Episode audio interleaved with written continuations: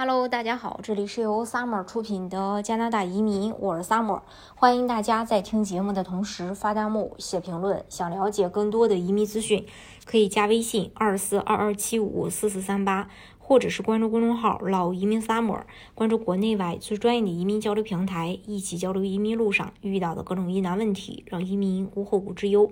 七月二十日，根据 CTV 新闻报道，加拿大护照在国际旅行证件排名中保持第八位，三三个亚洲国家的护照继续在榜单中占主导地位。根据总部位于多伦多的移民咨询公司亨利的最新护照指数报告，加拿大的护照排名与澳大利亚、希腊、捷克共和国和马耳他并驾齐驱。加拿大在二零二一年排名第八，那从二零二零年的第九位上到第八，二零一四年达到顶峰，当时加拿大护照排名第二。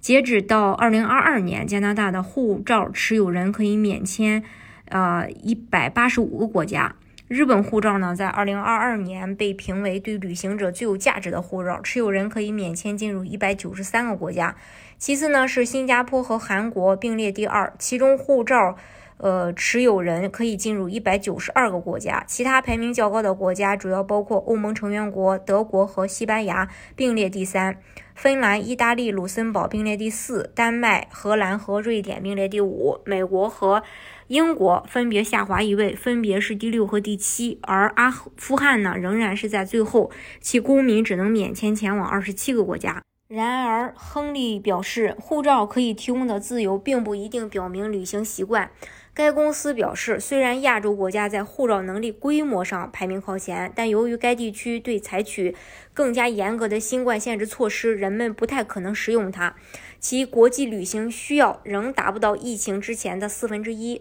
根据呃，这个亨利称，北美和欧美欧美的出行市场已经恢复到疫情前水平的百分之六十。加拿大国际机场已经面临数月的长期性问题，包括长队呀、航班取消啊、行李丢失啊，促使人们呼吁政府立即去解决。人员短缺迫使加拿大的航空公司取消了数千个航班。该航空公司宣布将减少七月和八月的航班。亨利公司的主席克里斯蒂安。呃，H 卡林博士说，这场疫情带来的冲击是我们平生所未见的。恢复和重拾我们的旅行自由以及与生俱来的迁徙和迁徙本能是需要时间的。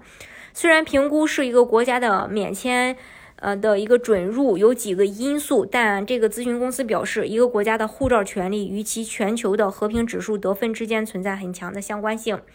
加拿大在2022年的全球和平指数中排名第十二，仅次于瑞士和日本，